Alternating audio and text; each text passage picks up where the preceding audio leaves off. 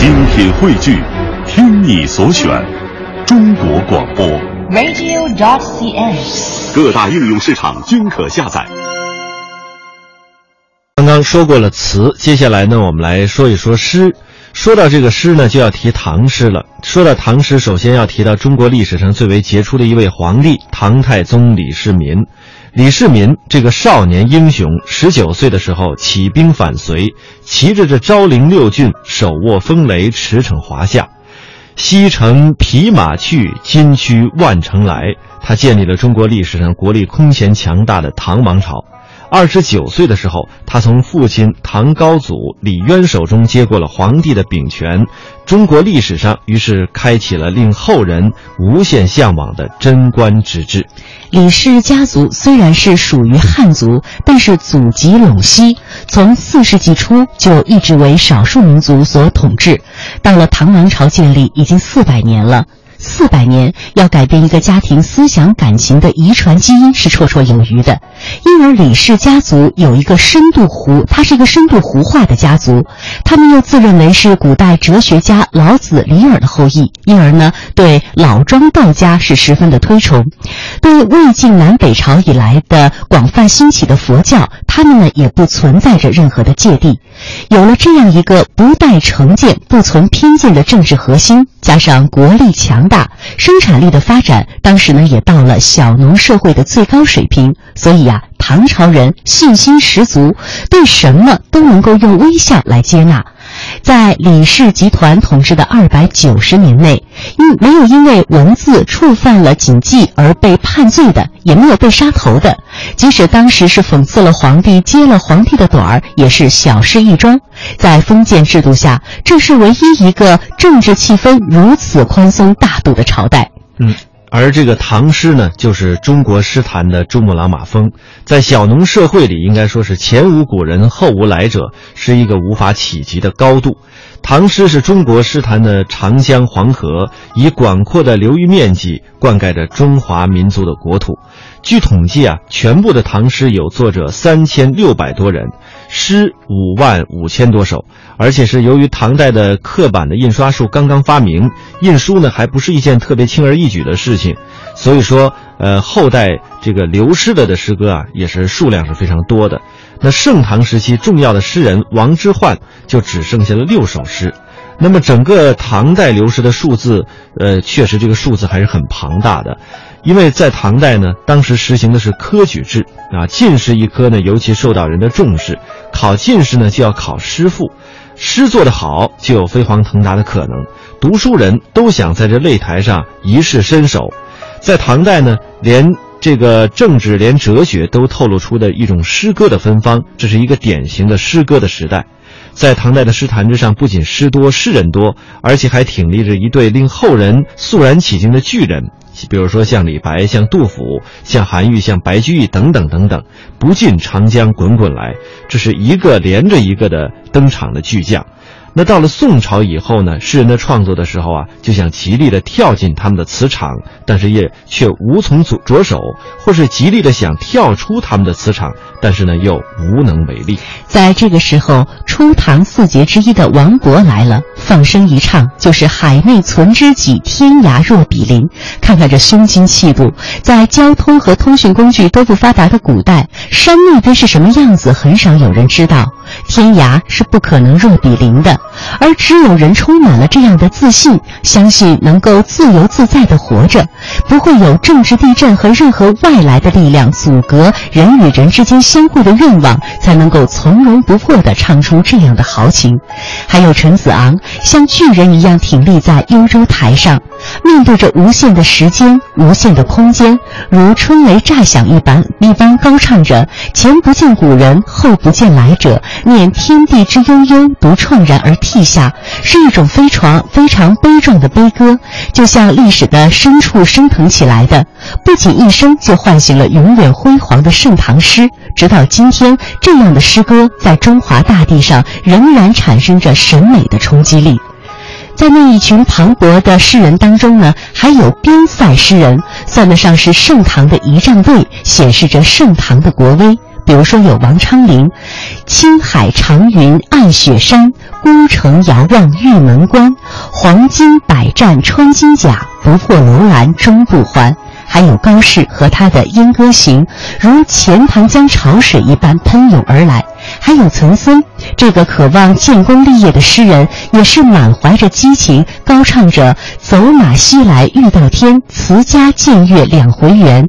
今夜不知何处宿，平沙万里绝人烟。”这群边塞的诗人，歌颂在保卫祖国的战争当中一往无前的昂扬斗志。或者呢，是诉说着战争的残酷和艰苦，都是那么的英姿飒爽、气势灼人。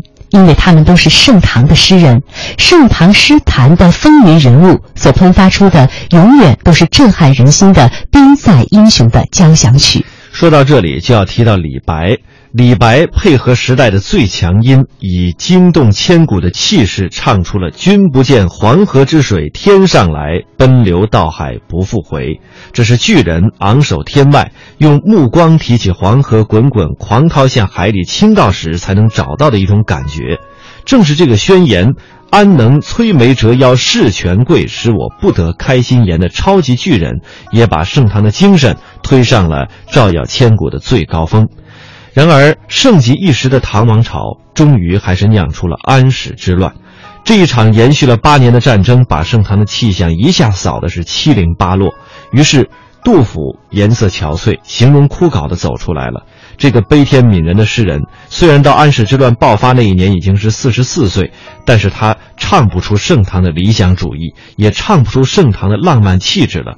他是用嘶哑的歌喉唱出来的是一种“国破山河在，城春草木深”，这其中蕴含的是一片中唐的血泪史，也是目睹了盛唐气象破灭的悲哀。接下来的名师开讲当中呢，我们将听到的是莫立峰教授谈到的他对唐朝诗歌的感受。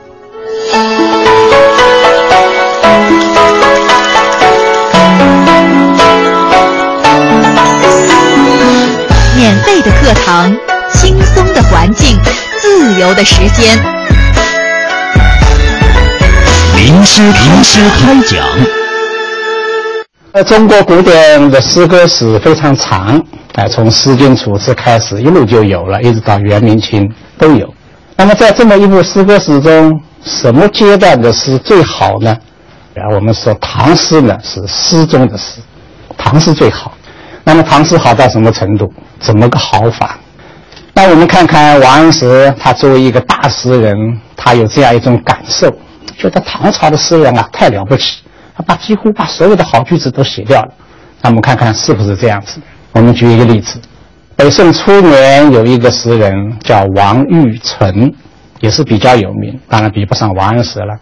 王玉成有一年被贬官。从当时的首都就是开封，一直贬到陕西的商州。商州在当时是一个比较偏僻、比较落后一点的地方。那么王玉成贬到那里呢，做一个闲官，做一个副使，没有什么实际职务的，哎，就闲差在这里。他当然心情也不太好，那么他的生活过得也不太好。一个春天，王玉春家里有一个小院子。他家的小院子呢，他种了一棵桃树，一棵杏树。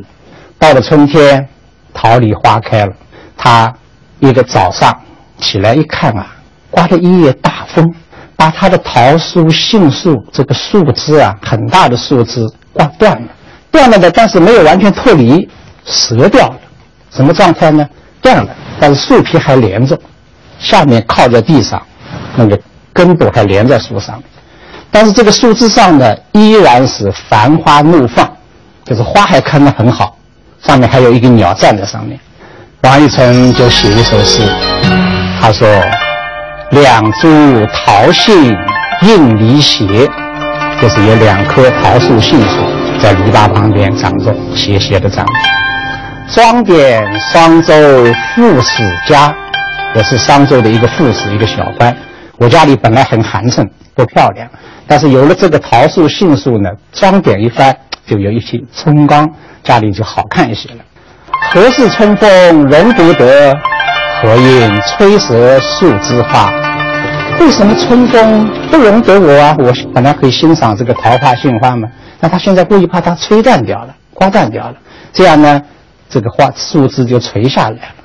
这一首诗，孤立的看，应该说是一首不错的作品。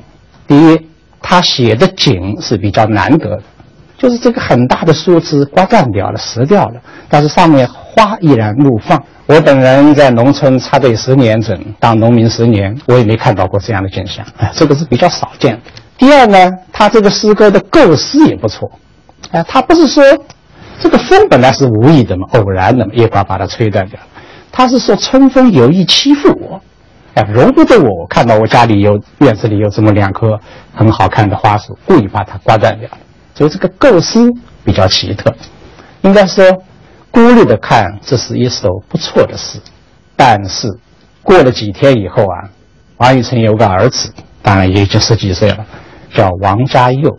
王家佑就说：“父亲大人啊，你前几天写的这首诗啊，好像是从杜甫的诗里偷来的，也就是杜甫已经写过，你从他那里抄来的，偷来的。”王宇成说：“怎么可能呢？我完全是自己独立创造的，我自己创作的。”他儿子就去拿出一本杜甫的诗来，翻开来，翻到那一页给他看。